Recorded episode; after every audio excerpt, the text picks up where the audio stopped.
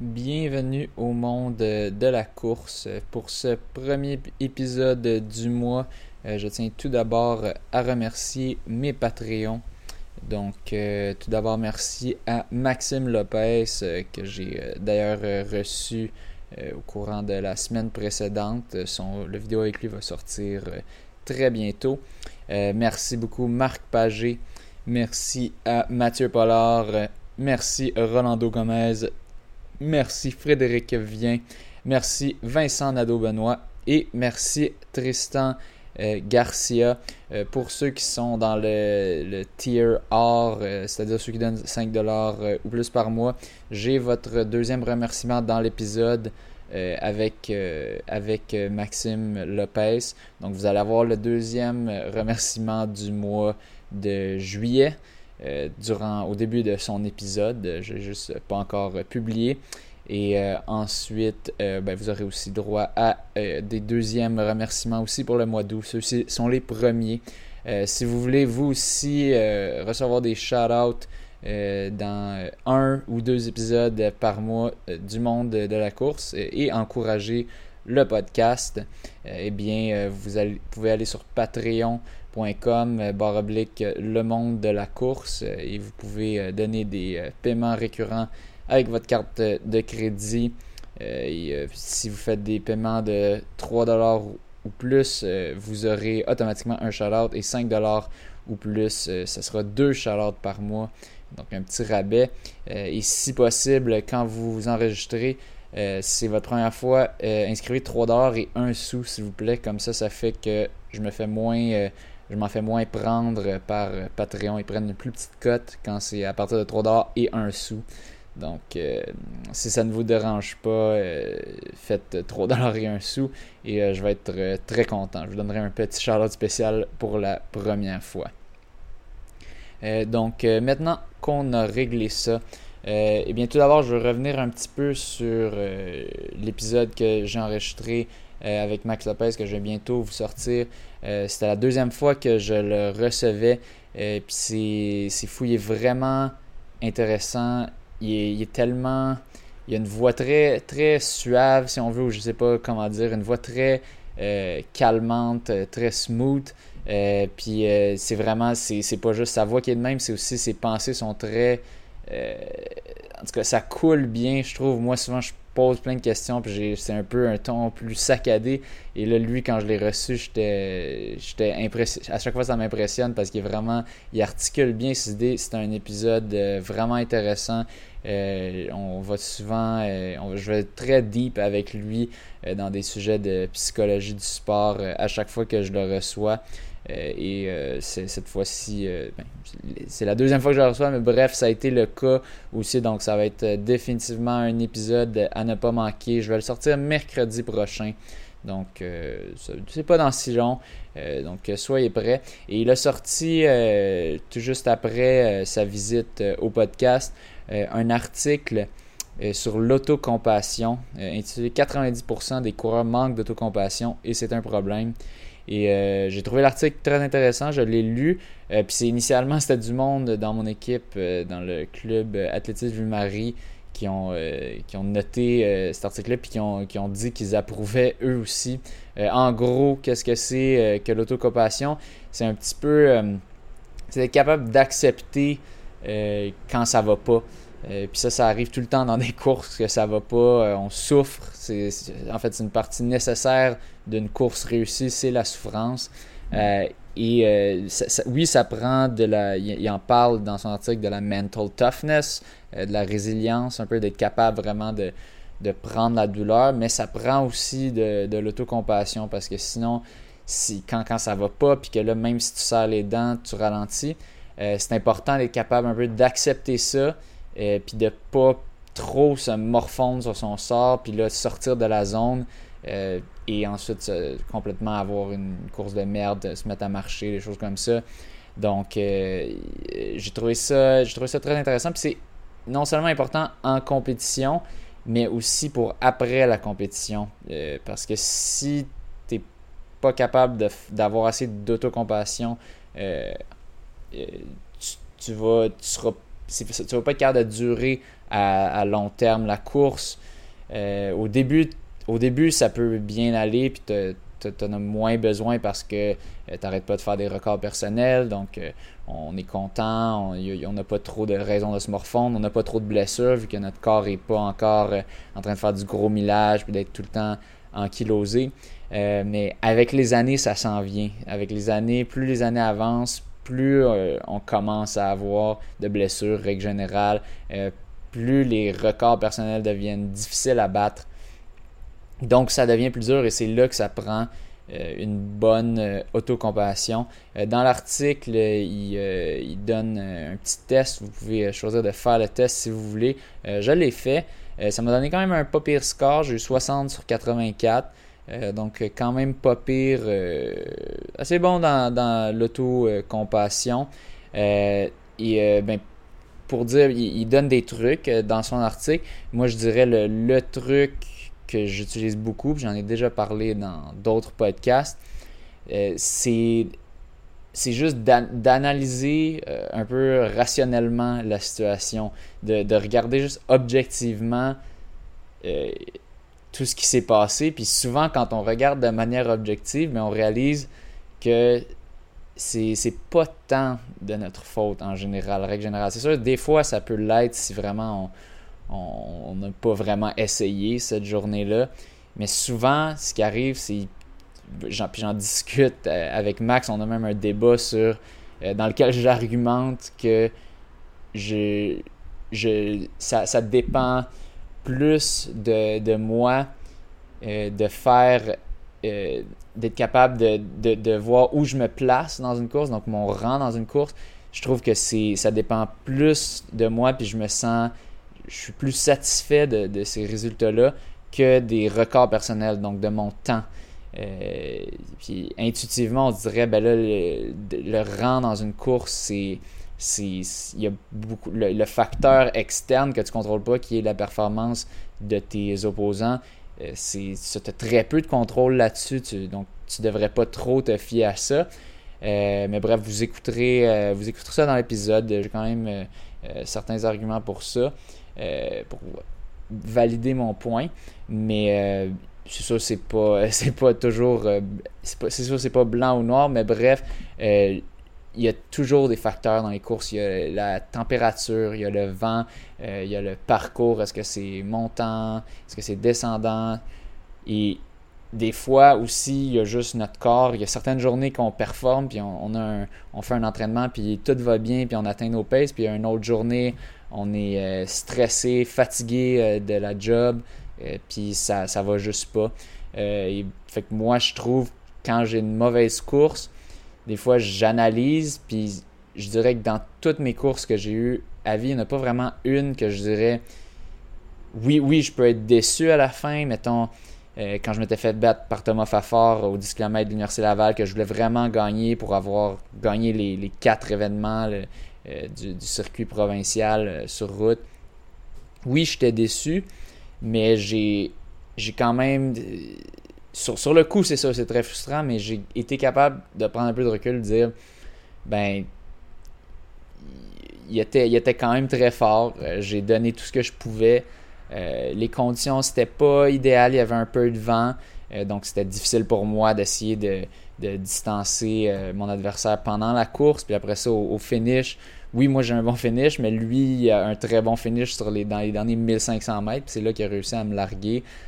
donc, j'ai regardé ça, c'est ça, il y a certains gens qui vont dire Ah, ça c'est des excuses, euh, faut pas. Euh, faut pas toujours essayer de, se cacher derrière des excuses euh, pourquoi on n'a pas réussi des résultats. Faut, faut, faut reconnaître nos erreurs. C'est sûr, si c'est vraiment une erreur de j'étais pas assez concentré, j'étais pas. j'avais pas assez de motivation. Oui, c'est important de le reconnaître, mais je dirais que dans cette course-là, c'était pas ça. C'est juste cette journée-là, il était vraiment plus fort que moi.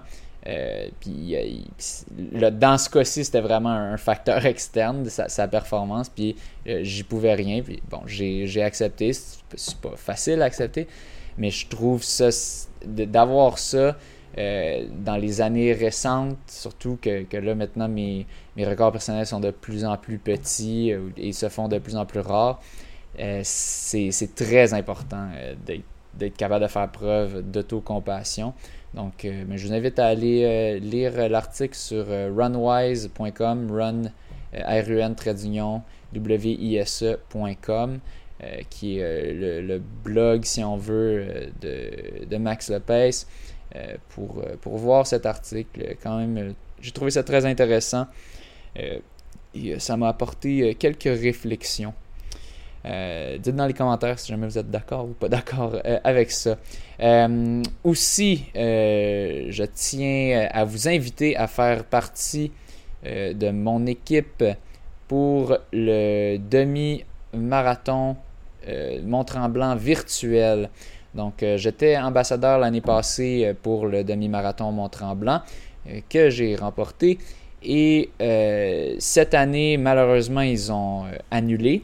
Mais ils ont fait, ils font une édition virtuelle et c'est gratuit. Donc, je ne sais pas de vous vendre de la salade, c'est absolument gratuit. donc, vous pouvez aller sur le site demi-marathon-mont-tremblant.com et vous sélectionnez le demi-marathon euh, Mont-Tremblant édition virtuelle 2020.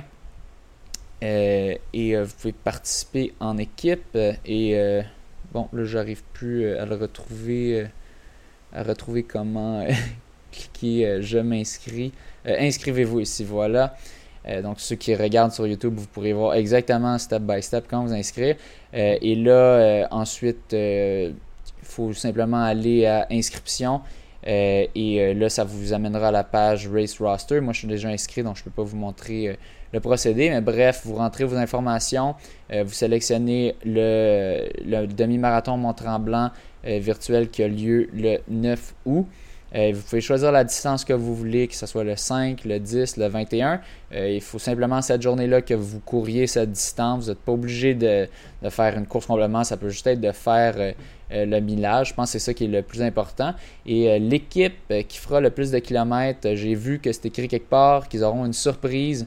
donc, rejoignez mon équipe qui est le monde de la course. Et ben, c'est une autre façon d'encourager le podcast. Vous n'avez pas besoin de donner d'argent ou rien. C'est tout, tout ça, c'est gratuit. eux, je pense que c'est juste bon pour eux. Si vous faites ça, ben, il y a plus de chances que vous inscriviez à leur demi-marathon l'année prochaine. et c'est ça. Ben, si jamais si jamais je gagne un prix, ben je vais être bien content. Euh, ça va être euh, grâce à vous. Euh, donc j'aimerais ça qu'on ramasse le plus de kilomètres possible cette journée-là. Donc inscrivez-vous au demi-marathon virtuel, même si même si vous voulez pas faire la course comme de, faire un comme une race, vous n'êtes pas obligé juste inscrivez-vous à la distance que vous savez, vous savez que vous allez faire cette journée-là.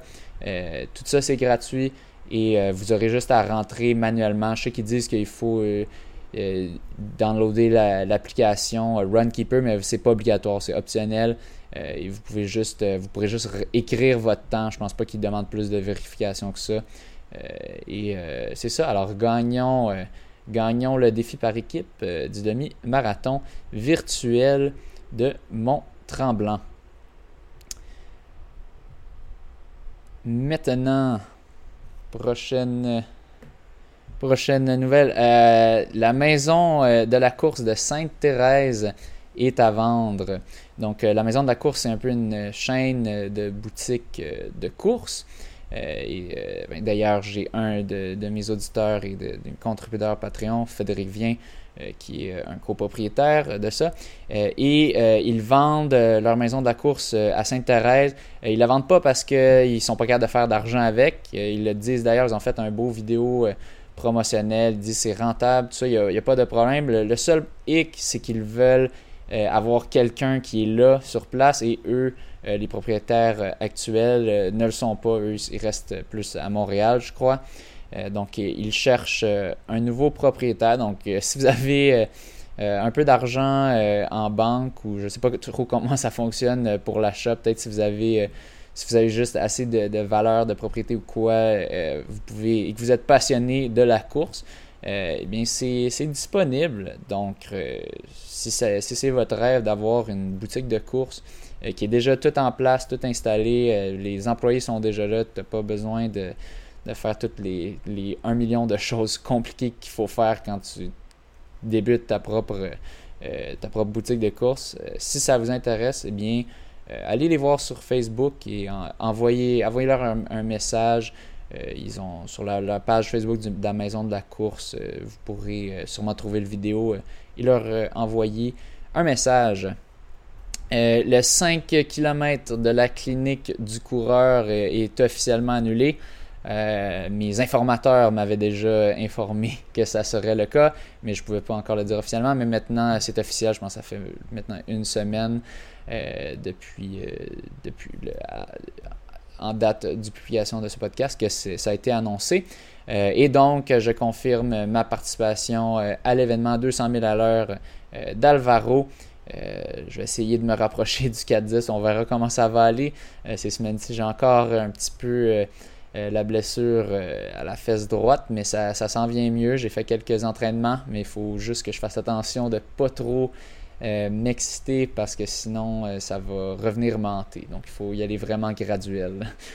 donc si ça vous intéresse, ben, il, y a, un épisode justement, je me souviens plus c'est quel numéro, mais le dernier épisode que j'ai reçu Alvaro, quand on parlait justement, on retournait sur la, la première course post-Covid qui a eu lieu euh, à Montréal. Il mentionne aussi, donne des détails euh, sur cet événement-là. Euh, vous pouvez le trouver aussi au 200 mph, que c'est miles per hour, run, pour les détails de l'événement. J'y serai. Mélanie Mirand va participer au marathon du petit train, du Nord qui aura lieu finalement. il y a eu un courriel qui a été envoyé à tous les inscrits euh, participants de cette année pour le marathon du Petit Train du Nord euh, et c'est maintenu euh, à moins qu'il y ait un revirement de situation qui les empêche complètement, que les, que les villes soient plus d'accord. mais ça devrait bien avoir lieu. Moi, je vous dis, selon moi, 90-95% de chances que ça ait bel et bien lieu. puis on va justement, je, vais, je vais vous donner un peu mes raisons pourquoi je, pense euh, que ça va avoir lieu dans le prochain point. Euh, mais bon, Mélanie Mirand euh, qui va participer et qui s'attaquera au record québécois, c'est l'annonce qui a été faite. Je sais qu'elle est, elle avait un peu, je pense qu'elle avait abandonné un peu l'idée marathon. pour, pour l'automne avec la, la, COVID, mais finalement, elle s'inscrit à ça. Euh, elle est quand même en bonne shape, elle fait des bons entraînements. Donc, euh, ça va être intéressant de regarder. C'est sûr que c'est un bon parcours pour faire des temps rapides avec le, faux plat euh, pendant un bon petit bout. C'est un, net downhill. Donc, si, si tu vas plus. Si tu finis, commences en haut et finis en bas, c'est sûr que tu as un, certain avantage. et ben, qui sait, par contre, c'est sûr, c'est en, en petite gravelle, donc c'est pas quand j'en discutais avec Phil euh, Vieux Dupuis euh, quand on courait il y a quelques jours, euh, pour quelqu'un qui veut faire sub 3, ça va pas changer grand chose, la gravelle, je crois. Mais quand tu cours autour de autour de 3,20, 3,30 du kilomètre, j'ai l'impression que ça fait une plus grosse différence. C'est un peu plus difficile. tu, tu un peu plus. donc, c'est pour, pour, pour les élites euh, comme euh, Mélanie, euh, peut-être que ça, va jouer un peu à son désavantage. mais le net downhill devrait compenser selon moi. Donc ça va être intéressant. Il va y avoir des bons gros noms. je sais qu'il y a peut-être, il y auront peut-être Yves Scuabo du côté des hommes, peut-être. j'ai été, je, ben, je, crois que j'ai été invité. J'avais quelqu'un dans l'organisation qui m'avait demandé si ça m'intéressait. Euh, et euh, ben, c'est sûr que ça m'intéresse. Euh, par contre, je suis censé faire un marathon pour élite pour, qui, serait sur un parcours qui n'est pas un net downhill, donc le, temps serait éligible, serait officiel vraiment World Athletics, puis ça, rend ça rendrait techniquement éligible pour être sur la liste des élites. mais ça, ça va être un point, pas à la fin de ce podcast, mais dans un autre podcast que je vais couvrir ça un petit peu. Euh, ça va être un beau petit rant euh, classique euh, jarry. mais bon, je veux, veux pas mettre ça dans cet épisode-là parce que sinon ça va être beaucoup trop long. puis je veux vraiment que ce soit focusé sur ce sujet-là. mais bon, alors Mélanie qui va s'attaquer au record québécois au marathon du Petit du Nord. Là, pourquoi est-ce que, est que je pense que ça va bel et bien avoir lieu autre que le fait qu'ils ont dit qu'ils maintenaient l'événement? eh bien, il y a la FQA qui a sorti le guide de la relance, le guide de la relance des compétitions hors stade. Donc ça, ça veut dire les compétitions sur route. Euh, elle vient de sortir ça il y a quelques jours. Donc, en gros, c'est des recommandations euh, pour euh, comment faire les événements en, temps, en temps de COVID. là-dedans, il y a eu beaucoup de, d'organisateurs de courses qui ont donné leur input. On peut voir toute, la liste des collaborateurs. notamment, ben, on peut voir Éric Fleury, que j'ai déjà reçu. Euh, on a euh, une des organisatrices principales, ou peut-être l'organisatrice, euh, je ne sais pas si c'est plusieurs, de, du Marathon de Québec, Marianne Pelchat. bon, je ne veux pas y aller. Ah, puis François Lecault, organisateur du Banque Scotia 21 k Eddie Afram, que lui, c'était censé être l'organisateur du Marathon de Montréal cette année, on va y revenir très bientôt. Euh, désolé aux autres, euh, j'ai juste pas passé trop de temps à nommer tous les noms. Euh, bref, vous pouvez voir, trouver ce document sur le site de la FQA, athlétisme québecca C'est leur nouvelle la plus récente à l'heure. point important, ce que j'ai vraiment noté, il y a une limite de 250 spectateurs par plateau sportif. Euh, qu'est-ce que c'est un plateau sportif? Euh, bonne question. Euh, je pense que c'est juste une zone, I guess. Je pense que tu peux pas avoir plus que 250 personnes par endroit. Je, je suppose, c'est pas super clair, mais je pense que ça donne une idée. Il faut vraiment minimiser les spectateurs. Mais là, si on parle de spectateurs, ça dit pas le nombre d'athlètes. On, ne parle pas euh, de, limite de 250 athlètes. Donc, euh, une des principales raisons pourquoi, pourquoi les gens pensaient que le, marathon du Petit Train Nord ne pourrait pas avoir lieu, c'est parce qu'il y a plus que 250 euh, athlètes d'inscrits. Euh, mais euh, ça ne le dit pas. Ça dit quant au maximum de participants officiels, entraîneurs et bénévoles, il est édicté par l'organisateur ou la fédération sportive concernée, et ce pour chaque plateau dans le respect des mesures sanitaires gouvernementales. Je vois pas où est-ce que ça dit. Il me semble que c'est la FQA qui est la fédération sportive concernée. donc, bref, je ne crois pas qu'il y a de limite. Je pense que c'est plus. Ça, ça s'adresse plus en stade pour les, le nombre de personnes par vague.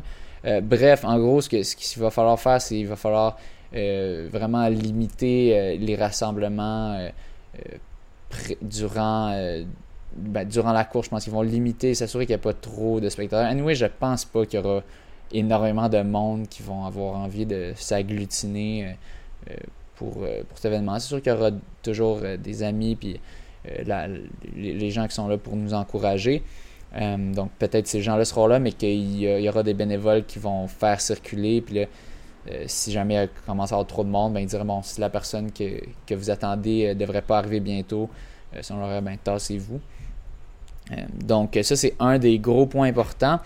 puis aussi, il y a des gens qui disaient, mais là, avec le système de navette, parce que le, marathon du Petit Train du Nord, c'est un point A à point B. Donc, il y a des, navettes, des, autobus d'école jaunes qui, qui, envoient les, participants du point de l'arrivée, qui les, qui, les, envoient jusqu'au point du départ. et ça peut, ça peut se faire. Donc, je me sais la section.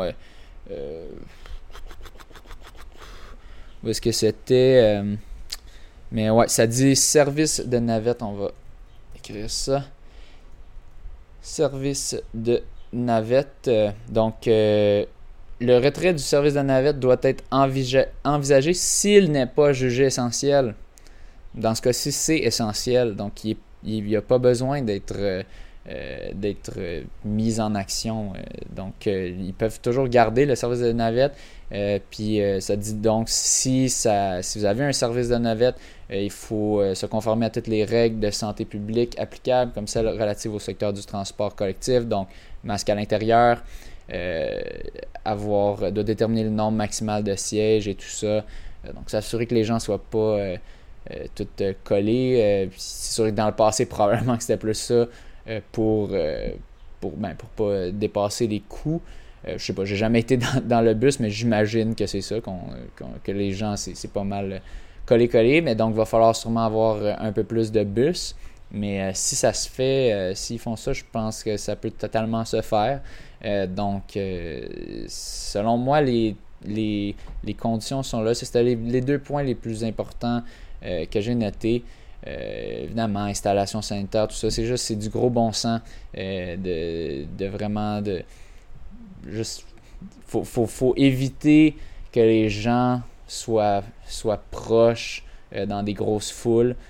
faut, faut juste, puis dans le fond, on dit 1 à 7 coureurs par vague de départ. 30 secondes d'intervalle entre les départs, ça, ça, c'est des paramètres recommandés, donc pas nécessairement des paramètres obligatoires. Euh, personnellement, 30 secondes, on avait discuté euh, avec Alvaro. C'est ça que l'organisation Encours Montréal avait fait.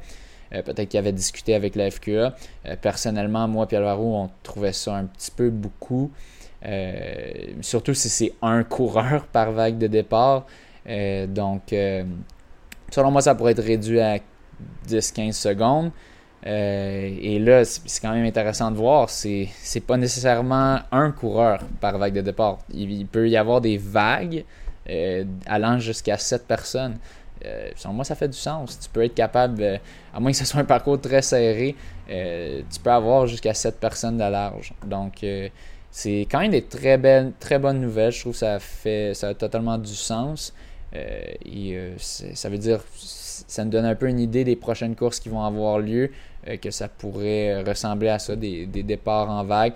J'ai l'impression quand même qu'il y a beaucoup d'organisations qui vont aller du côté, euh, euh, du côté safe de juste faire des départs individuels. parce qu'on sait que les, les, coureurs les gens en général sont craintifs en ce moment. Les coureurs font partie des gens, donc les coureurs y compris. Euh, en, général, sont un peu craintifs. Donc, je pense qu'ils risquent d'aller plus euh, du côté de un à la fois, euh, sauf peut-être pour les, vagues d'élite. bref, c'est à, eux, de faire le choix. J'ai l'impression que ça va être ça. Mais il y a toujours la possibilité pour les courses qu'ils veulent. Ils peuvent faire des, des vagues de plusieurs personnes. Donc, quand même intéressant. Maintenant, oh boy, j'ai écrit Le marathon de Montréal se fout de notre gueule dans les notes, euh, comme de fait. Il se fout de notre gueule. Il y a un article qui est sorti dans la presse qui a été beaucoup partagé, que j'ai vu dans, les réseaux, dans mes euh, réseaux sociaux, donc sur mon Facebook. Euh, beaucoup de monde qui partageait ça. et il y avait Alvaro justement qui était un peu critique de, l'organisation Montréal et je le suis aussi. Donc c'est la presse qui a sorti ce titre. Le marathon de Montréal est annulé. Euh, l'édition 2020 du Marathon de Montréal est bel et bien annulée, a confirmé la presse. Euh, et ça, c'est pas suite à une annonce officielle euh, de Run Rock and Roll qui organise le, le, Marathon de Montréal. ça, c'est les journalistes de la presse qui ont demandé à l'organisation et ils se sont fait ils se sont fait dire que oui, nous avons eu une demande pour le Marathon de Montréal Compte tenu des particularités de l'événement, il était difficile pour la santé publique de s'assurer du respect des consignes sanitaires. Les organisateurs ont décidé d'annuler l'événement qui n'aura malheureusement pas lieu, a indiqué Marianne Lémon, porte-parole pour le ministère de la Santé et des Services sociaux. Euh, donc, c'est même pas, euh, même pas le, groupe Ironman qui a annoncé ça. Donc, ça le dit, le groupe Ironman qui gère l'événement n'a encore rien annoncé sur ses plateformes. Euh, ça dit qu'il est d'ailleurs toujours possible de s'inscrire en ligne pour les courses des 19 et 20 septembre. Euh, personnellement, euh, ça, je pense qu'il se trompe par contre, parce que euh, j'avais vérifié dans le passé quand il y avait encore des, rumeurs que ça allait être annulé. j'avais vérifié et on n'avait pas cette option. Si on regarde, quand je vais pour m'inscrire, donc si je sélectionne, ben, il n'y a, plus, normalement le bouton rouge ici c'est inscription et là c'est notification. Donc, je ne pense pas que ça a été changé suite à l'apparition de cet article-là parce que j'avais déjà remarqué ça avant. donc, tu as, l'option de, recevoir des notifications sur les développements. mais je ne crois pas, je crois pas qu'ils acceptent encore les inscriptions. Euh, voilà, ça dit euh, entrez vos adresses email et tout ça. Euh, mais c'est quand même ridicule que toujours aujourd'hui, il y, a, un silence radio du bord de l'organisation. à ce qui paraît, de ce que j'ai vu jeudi matin, les organisateurs n'avaient pas répondu à nos messages. Donc ça, c'est même pas les organisateurs qui ont répondu, c'est euh, euh, le, ministère. Et selon une source au fait du dossier, les dirigeants locaux du marathon ont récemment quitté leur fonction. Donc je pense que c'était peut-être euh, Eddie Affran, je pense qu'il je ne sais pas si c'est lui, c'est selon une source au fait du dossier, mais j'ai l'impression que les personnes qui avaient été chargées de prendre la relève euh, suite à, l'ancien organisateur, son, nom me sort de la tête euh, à l'instant, euh, mais qui, avait annoncé sa, démission tout juste après le fiasco de cette année, de l'année passée. J'ai l'impression qu'eux aussi, ils ont eu leur troc de, de, de, Iron Man qui, je pense que c'est sûrement Iron Man qui les empêche de dire ça. Je sais, je sais pas qu'est-ce qui se passe. Mais euh, c'est vraiment c'est ridicule. Euh, puis euh, comme, comme l'explique Alvaro, puis Eric avait aussi, Fleury avait aussi parlé de ça. Puis je suis sûr qu'il y a d'autres organisations qui sont du même avis. C'est assez ridicule que, que on ait une aussi mauvaise organisation pour le, le, plus grand marathon au Québec, qui est le marathon de Montréal. C'est en termes de, juste de nombre de c'est le plus grand. Euh, et il, faisait le point que toutes ces personnes-là qui vont s'inscrire, qui, vont faire la majorité des inscrits, une, grosse partie significative des gens qui vont prendre part à une course au Québec, s'ils ont une mauvaise expérience, est-ce que ça va leur tenter de s'inscrire à d'autres courses euh, au Québec? Non. S'ils ont une expérience de merde, ils vont penser que ça va être de la merde à d'autres courses, que ça va être comme ça qu'ils vont être traités, euh, vont, ça va partir 50 minutes en retard. Moi, mettez-vous dans la tête de quelqu'un qui n'a jamais pris part à une course. Il va dire Ah, ok, c'est de même, c'est l'heure euh, qui est indiquée pour le départ, c'est une heure suggérée, puis je peux pas trop me fier à ça. Euh, ce, qui, est totalement ridicule parce que c'est en tout cas pour moi c'est énormément important de savoir à quelle heure je pars pour tout gérer la digestion, si on veut, pour dire ça, euh, pour euh, sans aller dans les détails. Euh, donc, c'est vraiment c'est ridicule qu'il y ait toujours aucun mot. On est à on est en ce moment le 2 le 2 août, toujours aucune aucune nouvelle de l'organisation. il reste même pas deux mois, donc on est à environ un mois et demi d'un événement qui a des je pense que c'est autour de 20 000 participants au total. Euh, quelque chose du genre, peut-être même plus, peut-être 25 000. Euh, vraiment consternant. Euh, vraiment. Ça, revient à mon point. Le, marathon de Montréal, ça fout de notre gueule. J'espère vraiment que la, la, mairesse Valérie Plante et que tous les gens qui ont du pouvoir là-dedans vont juste dire bye bye au groupe Iron Man parce que c'est. Non seulement ils ont mal géré ça l'année passée, mais là, en ce moment, oui, c'est dur de bien gérer ça, c'est une situation ingérable. Mais euh, le, fait que Toronto ait déjà cancellé, Toronto qui est une ville moins affectée par le coronavirus, qui a lieu plus tard, qui a lieu euh, autour du, euh, du 11 octobre environ, eux, ils ont déjà annoncé, ça fait environ 2-3 semaines de ça, puis Montréal, qui est l'épicentre euh, en Amérique du Nord, je crois, euh, bon, au Canada. Euh, je sais qu'aux mhm. États-Unis, il y a des cas peut-être pires que Montréal, mais au Canada, c'est la pire ville en termes de coronavirus. puis toujours aucune, aucune nouvelle, comme si ça allait peut-être avoir lieu. franchement, décevant, ridicule. Euh, il y a plusieurs qualificatifs.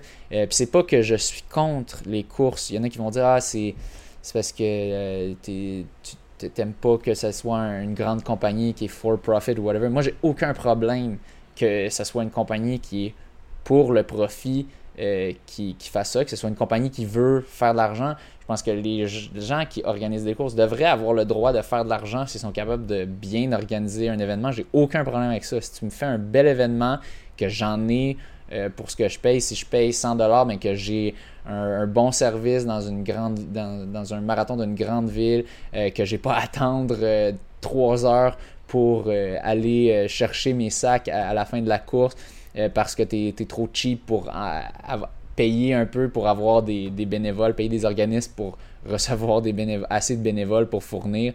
quand c'est de même, c'est juste injuste. Il le problème, c'est que c'est une question c'est pas juste c'est pas comme si quelqu'un d'autre pouvait arriver et dire maintenant moi je fais le marathon de Montréal puis là il y a une compétition entre les deux euh, puis ben, celui qui a la meilleure organisation les gens peuvent choisir cette organisation là puis faire cela. Il y en a pas. Il y en a juste un. On n'a pas le, pas le choix. Donc c'est euh, aux personnes euh, en pouvoir c'est eux qui peuvent nous donner une bonne expérience de course parce que c'est eux qui vont choisir qui va le faire euh, donc, moi, j'ai juste un problème avec une, organisation qui, on dirait, ne réalise pas l'importance de garder une, bonne image en donnant une bonne euh, expérience aux coureurs. Puis eux, c'est vraiment, j'ai l'impression que c'est les profits euh, annuels qui comptent seulement, pas les profits dans les 5-10 prochaines années.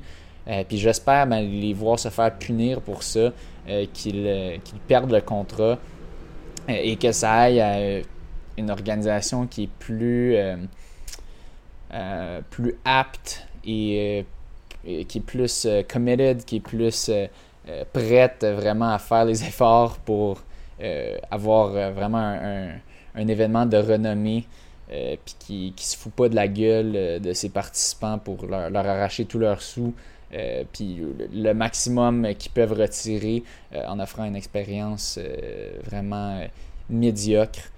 Donc, euh, ouais, j'aime vraiment pas euh, cette organisation-là.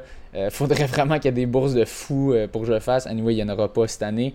mais ouais, ça serait. C'est rendu. Ça devient de plus en plus dur s'ils veulent m'acheter pour que je fasse leur course parce que c'est vraiment. J'ai de moins en moins de respect. Puis là, je, je parle pas contre les organisateurs nécessairement. de, ce que j'ai entendu, Eddie Afram, c'est un, un, bon organisateur. Le problème, c'est l'organisation pour laquelle ils travaillent. Euh, Ironman, qui euh, vraiment, eux, sont là pour les profits uniquement, puis les profits à, court terme, euh, et non ceux à long terme, en faisant un, bon événement qui va attirer vraiment des spectateurs qui vont être, pas des spectateurs, des participants qui seront fidèles. Donc, j'ai quand même donné un beau petit rant, finalement, à cet épisode-là. mais, mais bon, croyez-moi, l'autre L'autre sera pas bien mieux dans le, prochain euh, épisode que je vous sors. Euh, euh, maintenant, autre nouvelle. On a Johan Rock qui s'est créé un petit défi parce que le Triple Crown est annulé. Triple Crown, ça c'était une série de trois courses, je crois. je pense que c'est aux États-Unis. Euh, qui, euh, chaque course est environ euh, c'est des ultras d'environ 300, 320 km. Peut-être, mais en fait, ça serait sûrement plus si je regarde la distance totale qu'il compte courir. mais bref, c'est annulé, donc il s'est donné un autre défi pour remplacer à la place et il va courir 1090 km en 9 jours pour se rendre de Percé, le rocher Percé, la ville où est-ce qu'il est le rocher Percé, euh, jusqu'au Mont-Royal, euh, précisément, pas juste Montréal, vraiment le plateau, euh, pas le plateau, le, Mont-Royal. donc, tout un beau petit défi. pour ceux qui ne connaissent pas Joan Rock, c'est un peu lui qui a popularisé le mouvement de, du Run Commute avec son livre Ultra Ordinaire. je me souviens plus c'était quelle année que c'est sorti. Je sais que c'est je me souviens quand, dans mes débuts de la course, je pense que ça venait de sortir, ou c'était en tout cas c'était un livre, euh, un best-seller de course euh, euh, au Québec dans lequel il fait des, récits de, de tout, tout, le millage qu'il fait, les, les, les, petites expériences qu'il a quand il se rend au travail en courant, choses comme ça. Et là, il s'est donné un, beau, un beau petit défi Ça, c'est vraiment un, euphémisme que j'utilise. 1090 km en 9 jours, ça, revient à ça revient à environ un peu plus que 100 km par jour. Donc, ça va être un beau petit défi en effet. Moi, en ce moment, par semaine, je fais à peu près 100 km. donc, Ouais, c'est assez intense.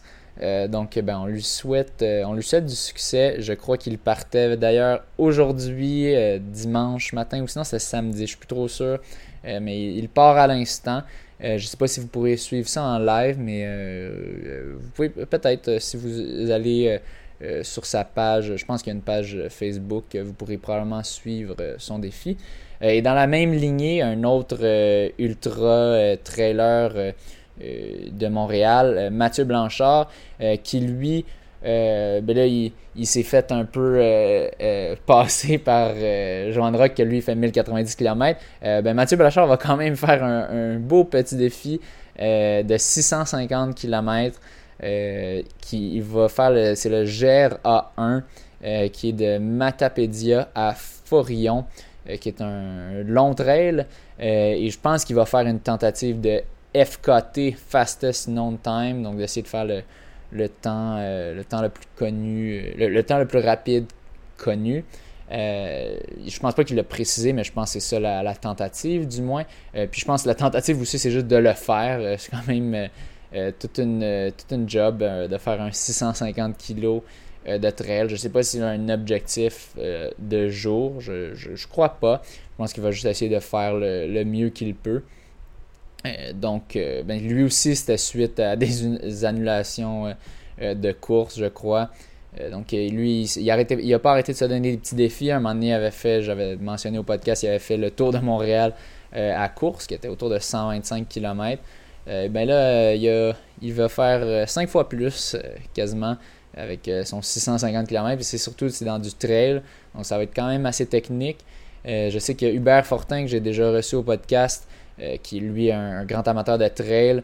Euh, j'ai vu qu'il avait commenté, à moins que j'ai imaginé que j'ai rêvé ça, mais je pense qu'il avait commenté que c'était euh, vraiment un, trail qui représente vraiment le Québec, qui, qui, a un peu de tout des trails du Québec.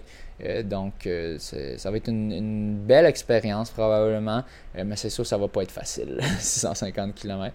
Donc, on lui souhaite bonne chance à lui aussi.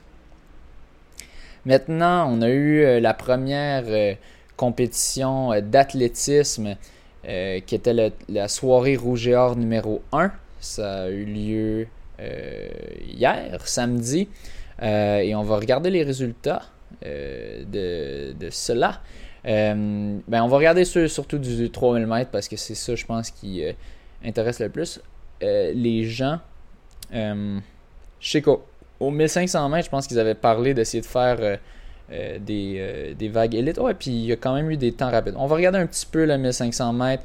du côté des femmes, ça s'est gagné en 4,49,50 par Marianne Rochette, suivi de Sabrina Lavigne, 4,50,13 et Juliette Bélanger, 4,51,26. du côté des hommes, euh, on a Raphaël Giguère euh, qui l'a remporté en 353.07. Euh, Benoît Didier, deuxième, 353.60. Très serré entre les deux. et enfin, troisième, Félix Plourde Couture, 356.92. Bon, on va mentionner les deux autres qui étaient en bas de 4. on a Alexandre Lévesque et Émile Toupin. Euh, oh, eux, c'était stress serré 3,58.85 contre 3,58.93. Donc, ça s'est joué, ça joué au finish. Euh, maintenant, si on regarde euh, du côté du 3000 mètres, donc ça, c'est peut-être qu'on a plus intéressé vu que je sais que c'est plus des, des coureurs sur route qui écoutent ce bagage. On se, on se rapproche un peu plus des distances sur route. c'est Véronique Boire qui l'a remporté en 9,28.48, tout juste devant Anne-Marie Como 928.67 qui elle est... En tout cas, Anne-Marie Como, euh, je, la connais, mais Véronique Boire, euh, j'ai déjà vu son nom, mais c'est la première fois, euh, je crois que je... Ou peut-être peut que je l'ai nommé... Ah, je pense que je l'ai nommé dans, dans pour les résultats d'Encours Montréal. C'est peut-être de là que j'ai vu son nom. mais c'est très fort de battre Anne-Marie Como, qui est toute une athlète et olympienne en, en ski de fond. Donc, ça s'est rejoué quand même assez serré. donc, 9-28-48 pour la gagnante, 9-28-67 Anne-Marie Como. Jade Bérubé, 9-36.07. Je sais que c'était un PB pour elle, donc félicitations. Anne-Marie Gauthier, 9-36-23. et Aurélie Dubé-Lavoie, 9-54.82. 5 filles en bas de 10. maintenant, du côté des hommes, on a Jean-Simon Desgagnés. je pense qu'il était pacé par par euh, Thomas Fafard. Je pense que Thomas servait de lapin. En tout cas, c'est ça qui était censé se passer. Je n'ai pas été présent pour regarder. Euh, euh, il visait en bas de 8. Il voulait faire un sub 8. il a fait 8 00.31. Donc manqué par 31 centièmes. Je pense qu'il est quand même content en général du résultat. il a reçu des félicitations d'Éric Fournier. C'est d'ailleurs de là que j'ai vu initialement la nouvelle. Euh, donc, euh, quand même, euh, c'est très fort. Ça, équivaut, je crois, j'ai oublié, ça équivaut à quoi, mais c'est sub, sub 14 sur 5 km, au, moins, au minimum. donc, quand même une très belle performance, même si ça, doit être frustrant de le manquer par le sub 8 par point 31. Mais de toute façon, Jean-Simon Desgagnés est déjà sub 8. Il le fait, un, il le fait sur piste intérieure. C'est quand même un peu contre-intuitif parce qu'on on s'attend à ce qu'à l'intérieur, sur piste intérieure, c'est une piste de 200 mètres, tandis que sur piste extérieure, c'est une piste de 400 mètres. Donc, tu as, il y a plus de courbes euh, à faire à l'intérieur, donc techniquement, euh, ça devrait être plus lent les temps. Euh, mais lui, pourtant, Jean-Simon de Gagné, il a fait un temps d'autour de, je pense, 7,51 ou 7,52 sur piste intérieure, et c'était à la piste de Boston. Et c'est là le, cheat code, si on veut. pas pour dire que ça vaut qui vaut pas, euh, qui, est pas bon. Euh, en fait, il est très bon, c'est super incroyable. Mais euh, la piste de Boston donne des résultats souvent très rapides. c'est souvent là que tous les coureurs font leur record personnel parce qu'elle est faite en bois, je crois. Et puis c'est ça, on sent un gros rebondissement. J'ai plusieurs coureurs. Moi, je suis jamais allé personnellement, j'ai plusieurs coureurs qui me, disent que tu, vraiment tu ressens comme tu, ressens un peu l'énergie que ça te redonne. Donc, une piste très rapide et aussi, euh, j'en discutais aujourd'hui avec euh, Phil Dupuis, euh, il disait aussi les fields là-bas, tu as des grosses, des grosses vagues, des, gens très rapides. Donc, d'avoir des gens rapides avec toi, c'est sûr que ça t'aide. Jean-Simon Desgagnés, lui, il y avait un lapin pendant un petit bout, mais après ça, la fin, il a dû la faire tout seul. Donc, ça c'est pas la même chose. J'ai l'impression que ces deux performances-là sont à peu près équivalentes. Le 8 0.31 euh, et le 7,50 quelques qu'il avait fait euh, à Boston, euh, mais dans une, dans une vague, je crois, rapide et sur une piste qui rebondit un peu. Mais donc, c'est quand même intéressant de, de, réaliser que c'est pas nécessairement parce que c'est à l'extérieur que ça va plus vite. il, y a des, existe des pistes particulières comme celle de Boston qui, qui favorisent vraiment la performance. mais bon, il est quand même sub 8, même s'il ne l'a pas eu ce soir, mais sub 8 à l'intérieur. Pierre-Loup euh, termine en deuxième, 8-18.45. Euh, Je pense que c'est un record personnel pour lui ici. Euh, très forte performance. et Nicolas Morin, 8-20.53. Lui aussi, je crois que c'est un record personnel. Nicolas, on est plus habitué de le voir sur 1500 mètres et moins. toute une performance. C'est 8-20.53. Très, très solide.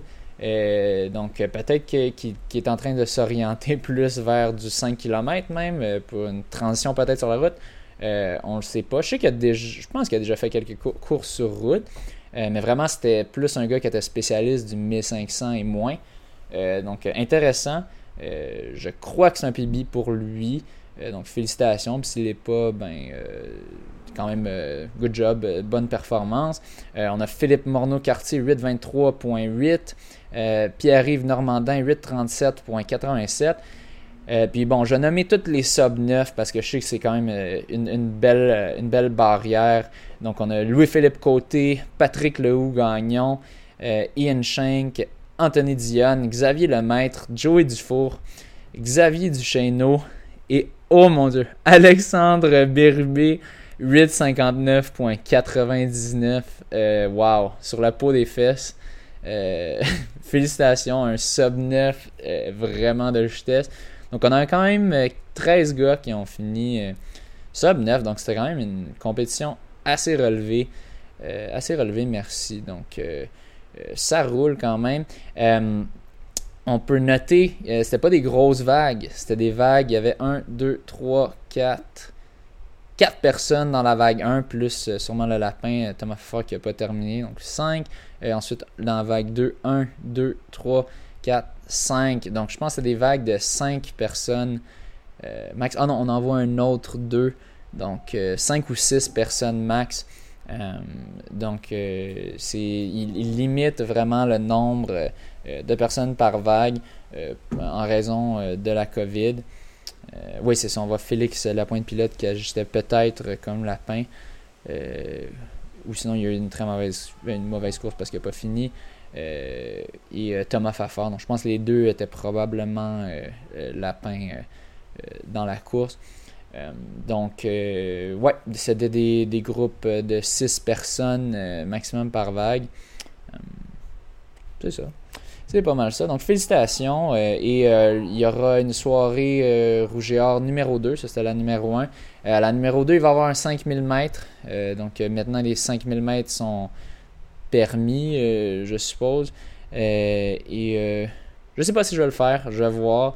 mais j'en parlerai dans mon prochain épisode aussi où est-ce que je discute un peu de, la, de la FQA et de la course sur route. Euh, finalement, euh, dans, les, euh, dans les nouvelles de la course, on a Mohamed Ahmed. J'avais discuté de sa, sa performance vraiment incroyable. il avait fait juste en bas de 12,50, je crois, si je me souviens bien, sur 5000 mètres, qui était un record canadien et top 10 de tous les temps. ben, il a quand même enregistré un beau petit 3,34,89 ou un autre intra-squad meet du Bowerman Track Club. Euh, donc, euh, félicitations à, Mohamed Ahmed. C'est quand même 3,34,89. Euh, c'est c'est très rapide. Charles Philbert je pense qu'il avait fait un temps assez similaire. C'est ça qu'il avait qualifié aux Olympiques. Donc, Mohamed Ahmed pourrait probablement se qualifier pour les Olympiques au 1500 mètres avec un temps pareil.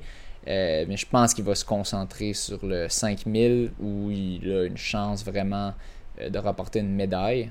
et c'est intéressant, les souliers de Mohamed, euh, ce sont des euh, Nike Zoom Dragonfly qui sont des souliers euh, qui utilisent la même, le même foam que les, les Vaporfly, je crois. mais c'est vraiment des souliers de piste, donc qui ont des, des, petits, des petits pics pour bien agripper la track. Et parlant de, de, souliers de piste, il y a eu une nouvelle euh, on, parlait de souliers, euh, que, les souliers de Nike seraient bannis, des changements de règlement. Euh, non, les souliers de Nike ne sont pas bannis.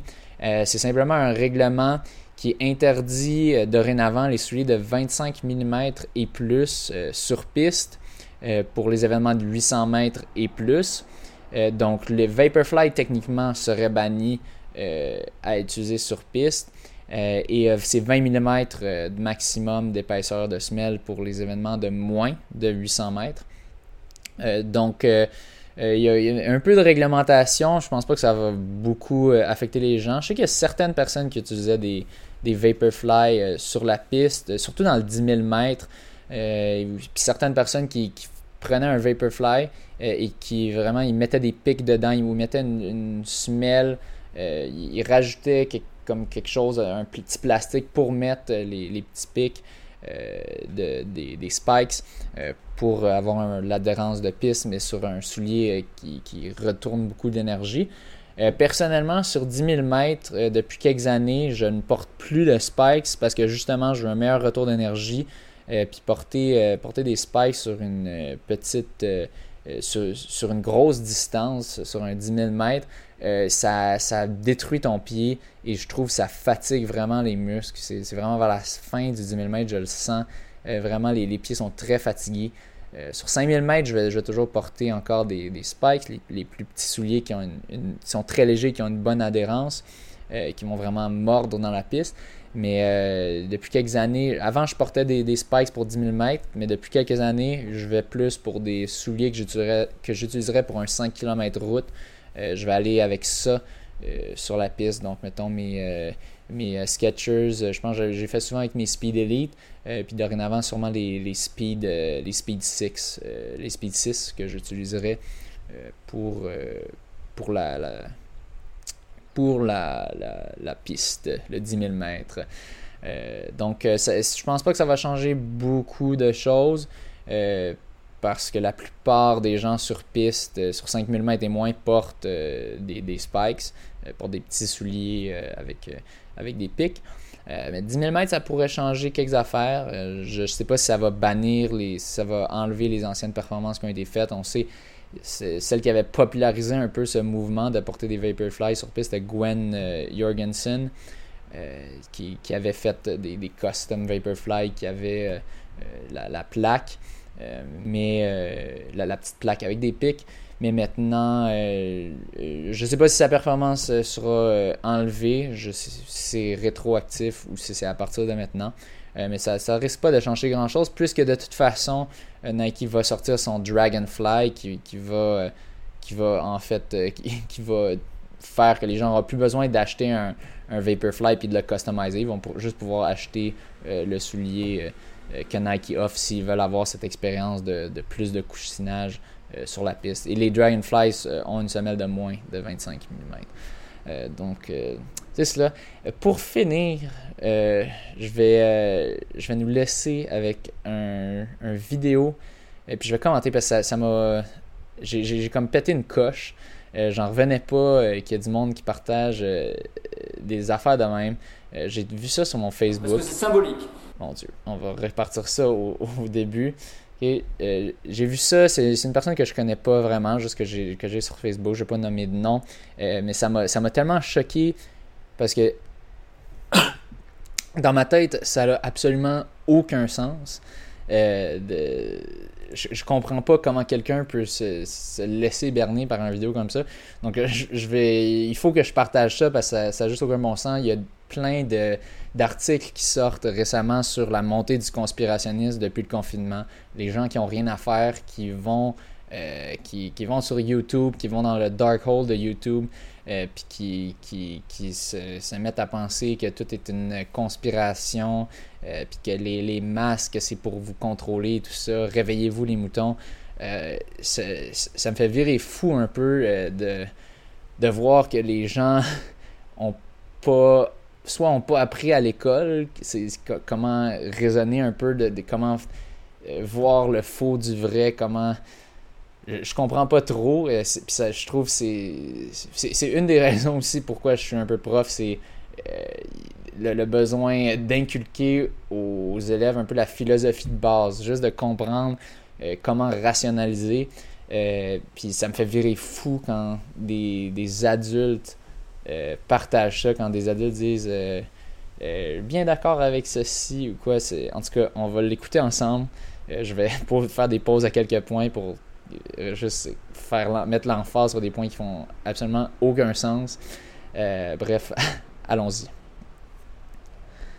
Franck Chastelas, euh, docteur en chiropractique. Oh, mon Dieu, je suis pas docteur en médecine, mais c'est pas grave. Là, juste, juste pour dire, des docteurs en chiropratique. Oh mon Dieu, je suis pas docteur en médecine. Exactement, c'est pas un, docteur en médecine, c'est un docteur en chiropratique. et là, je dis pas que tous les chiropracteurs sont des charlatans. Euh, mais ce qu'il faut savoir à la base, la chiropratique, si on regarde dans le, passé, si on regarde, juste une petite parenthèse, euh, si on, regarde les origines euh, de, la, de la chiropratique, si on regarde les origines, si on va sur la page Wikipédia, chiropractic is a pseudo-scientific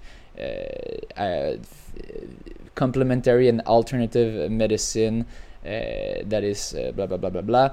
Euh, et bref, c'est un, un, un, peu un crackpot qui a inventé ça, puis la théorie faisait absolument aucun sens. Je sais qu'il y a des bons, que vous avez sûrement un bon chiropraticien et qui, qui, peut vous régler certains problèmes dans la colonne vertébrale. Des, fois, ça, se peut qu'on ait le dos croche, puis de quoi qu'on ait des maux de dos, puis qui peuvent arranger ça ça, je vais pas argumenter contre ça.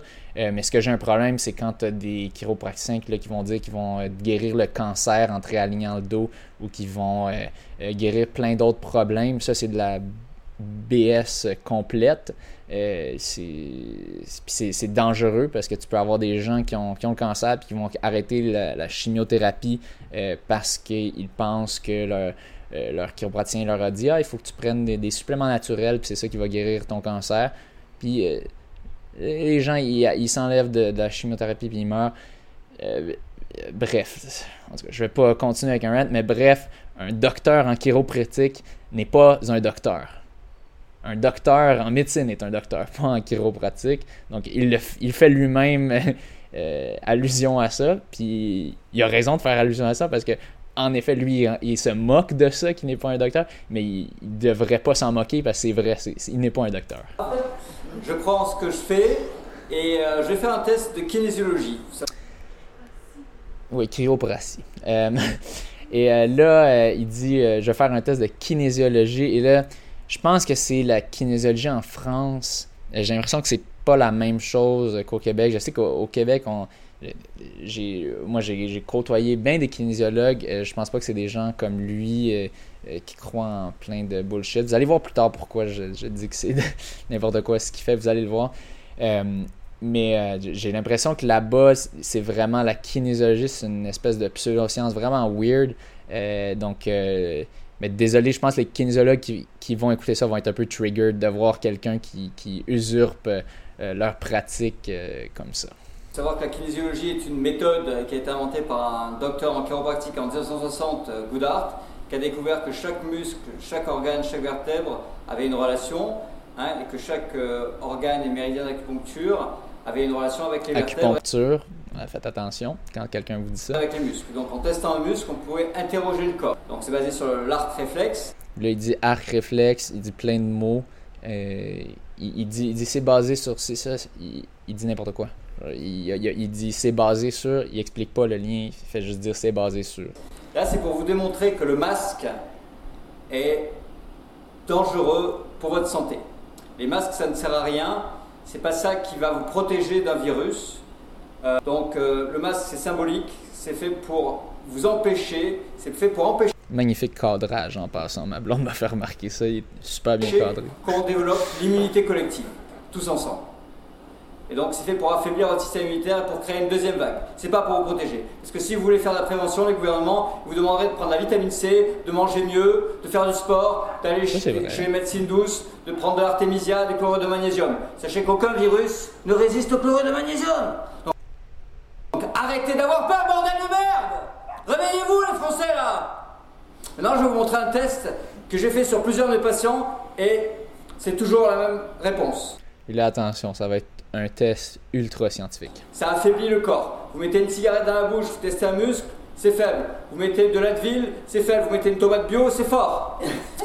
Les tomates bio. D'accord Donc maintenant, je vais faire un test sur euh, Dominique, qui est consultante. Voilà, tu t'es fait ajuster, tu te sens bien Parfaitement. Ok, merci. Bien. Donc, je vais tester le deltoïde antérieur de Dominique. C'est fort. Après l'ajustement, Là, on voit, pour ceux qui ne regardent pas le vidéo, il fait tenir, euh, ceux qui écoutent en podcast en ce moment, il fait un test, il dit mets, tes bras, ton bras devant toi. Euh, puis là, après ça, il fait semblant de forcer pour pousser vers le bas, puis il dit Ah, c'est fort, tu résistes bien. dans le vidéo, on voit même qu'il force même pas pour de vrai. Puis il dit Ça, ça veut dire que tu es forte sans masque. C'est bien, Allez, ça. Là, il lui met un masque. Et maintenant, tu peux sourire, hein Ouais, je sais. Vas-y, tu fais exprès là Non. Ouais, ça, coupe l'énergie. Parce que c'est symbolique. Et là, tout d'un coup, quand elle a le masque, il force pour de vrai, puis ah, t'es donc bien faible tout à coup. Je sais pas si les personnes sont complices à ça, probablement, parce que c'est son monde, anyway, qui est allé chercher. Mais même si c'était pas une personne complice, il peut simplement juste faire semblant de forcer au début. De, ne pas forcer au début, en fait, quand il la laisse, euh, quand, quand il dit Ah, tu es forte en ce moment, tu résistes bien. Puis après ça, quand elle a un masque, il force pas vrai. du monde qui ont partagé ça, qui disent Ah oui, c'est excellent, ça, fait du sens, tout ce qu'il dit, sa démonstration. C'est la muselière. Ok? C'est non à la liberté d'expression. Donc, arrêtez s'il vous plaît de porter un masque. On va le, on va le faire sur, euh, sur un autre consultant, Pascal. Voilà, résiste.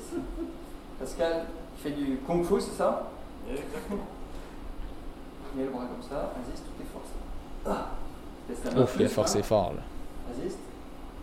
Ok, maintenant tu mets le masque. Tadam Regarde la caméra. Salut Bonjour.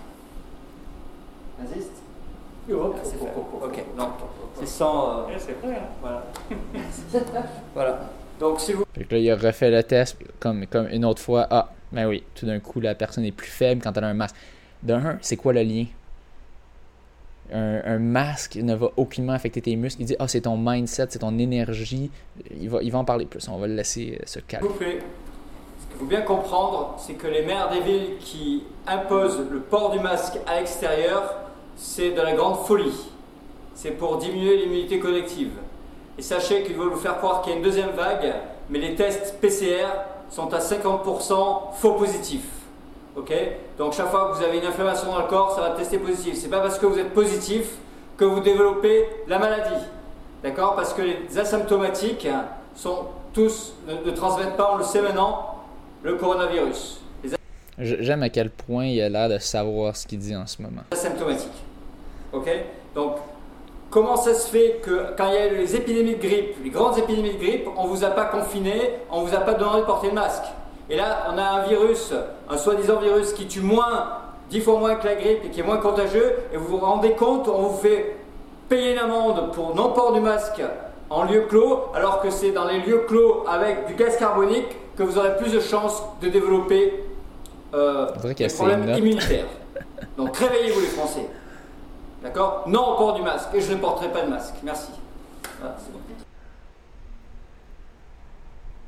Bref. Euh, je, je comprends pas comment quelqu'un peut se laisser berner par un, test aussi ridicule euh, qui fait. Euh, je, je comprends pas.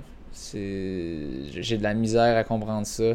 Euh, puis si on regarde dans les commentaires, je sais que c'est pas c'est pas représentatif de la population en général, mais j'ai vu récemment il y avait un, sondage qui disait, je pense que c'était ah c'était une bonne nouvelle, environ 70% euh, des gens si un vaccin qui sort vont le prendre, vont, vont, être pour le vaccin.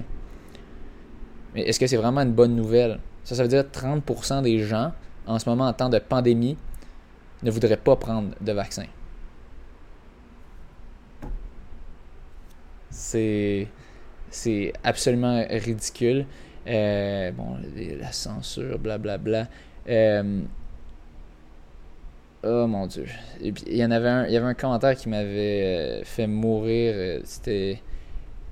Oh mon dieu. Bref, c'est une personne qui dit. ah oui, voilà. Je suis très familiarisé avec la kinésiologie et toutes les méthodes alternatives de soins. Donc cette démonstration ne me surprend absolument pas. Par contre, attention aux simplifications. Oh, quelqu'un qui est éveillé, qui réalise c'est n'importe quoi. Tomate bio, c'est fort, affirmé en début de vidéo. Ah non. Et non, ça n'est pas si simple. Et la tomate est un mauvais exemple. De nombreuses personnes, dont je suis, étant sensibles à son acidité, bio ou pas. Précision, je mange exclusivement bio depuis plus de 10 ans. Je suis suivi, par un énergéticien qui travaille en médecine quantique. Quantique, c'est ouf. Il est très très fort, mais aussi très âgé, hélas. Il reste aussi en kinésio, surtout pour montrer au patient, car lui, il sent avant même le test. Or, chez moi, la tomate, même bio, c'est faible en début de séance la plupart du temps. Il n'a même pas besoin de me le dire, je le sens. Je sais qu'il faut que je limite la quantité, bien que j'adore ça. Tout ça pour dire qu'on est tous différents. Le masque, comme la cigarette ou les produits chimiques, sont mauvais pour nous tous, mais surtout, certains aliments peuvent être bénéfiques pour certains et affaiblissants pour d'autres. Bref, euh, je veux euh, je veux pas trop euh, ranter là-dessus, mais bref, la leçon un peu, s'il vous plaît, si vous voyez du monde qui partage des conneries comme ça, vous n'avez pas besoin nécessairement d'être bête. Je sais que moi, moi j'ai de la misère à ne pas être bête. j'ai simplement, je pense, j'ai répondu en commentaire que c'était un peu n'importe quoi la vidéo, puis j'ai expliqué pourquoi ça fait pas de sens.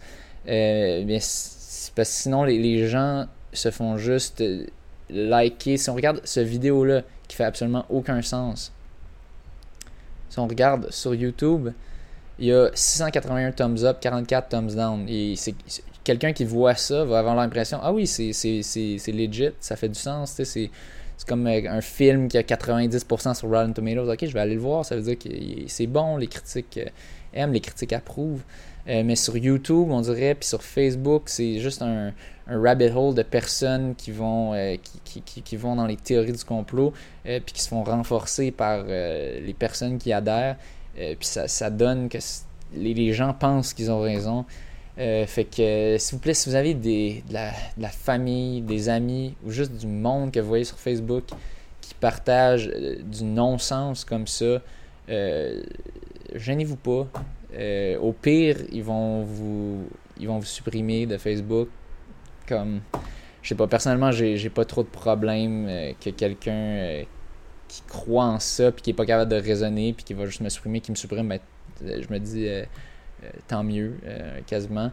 Euh, essayer d'être gentil, mais sérieusement, c'est, quand je vois ça, j'ai été trigger, j'ai j'étais pas capable de, voir ça sans réagir et donc je profite de, ma tribune un peu pour pour pour mais je pense que les auditeurs du podcast Le Monde de la course je pense que vous êtes je pense que vous vous êtes réveillés je pense que vous êtes éveillés que vous voyez que ça c'est de la bullshit Bref, si vous voyez des affaires de même, euh, ben envoyez-les moi aussi, ça me distrait puis ça me, ça me permet de, de ventiler sur d'autres affaires que, que, le prochain podcast euh, que, que, je vais faire. Euh, bref, je vais, je vais pas, je vais pas trop spoiler.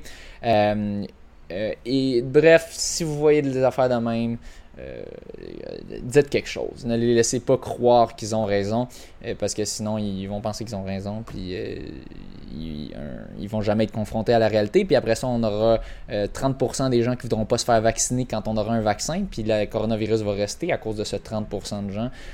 Moi, j'ai pas envie de ça. J'ai envie que s'il y a des scientifiques qui réussissent à trouver un vaccin puis en développer un, je veux que 100% de la population le prenne pour qu'on puisse avoir des courses à nouveau, pour qu'on puisse retrouver la vie normale à nouveau, pour qu'on puisse avoir des élèves dans les écoles qui peuvent jouer, qui ne sont pas toujours avec des masques, puis sont pas toujours doivent rester dans leur petit coin puis jouer tout seul. Ça n'a aucun bon sens pour des enfants de faire ça. Ils ont besoin d'interagir euh, des enfants, euh, j'ai pas envie d'être euh, d'être de vivre dans un monde que ça va être les petits enfants dans les petits dans les petits bureaux en plexiglas. Donc, ouais, essayez d'éduquer les gens autour de vous si vous en voyez qui, qui, qui, ont des pensées comme ça pour essayer de, de, leur faire réaliser que la science, il y a un processus derrière tout ça, puis que c'est mieux d'écouter des vrais scientifiques, des vrais docteurs, pas des docteurs en chiropratique, euh, sur, euh, sur les questions de euh, le coronavirus. Est-ce que c'est vrai ou est-ce que c'est faux? Est-ce que les vaccins c'est bon ou est-ce que c'est pas bon? De, se fier à des, des, gens qui ont fait des vraies études, puis de, surtout de se fier au consensus scientifique. C'est sûr, il y a toujours des, des scientifiques il y a toujours du monde, des conspirationnistes qui vont citer des scientifiques. ah oui, il y a tel scientifique qui a dit que c'est vrai, blablabla. Bla, bla. Oui, 1 versus 99%. C'est la même question pour le, réchauffement climatique. Oui, il y a toujours 1% des scientifiques qui sont contre, euh, qui, eux, reçoivent sûrement beaucoup d'argent des énergies fossiles, d'ailleurs.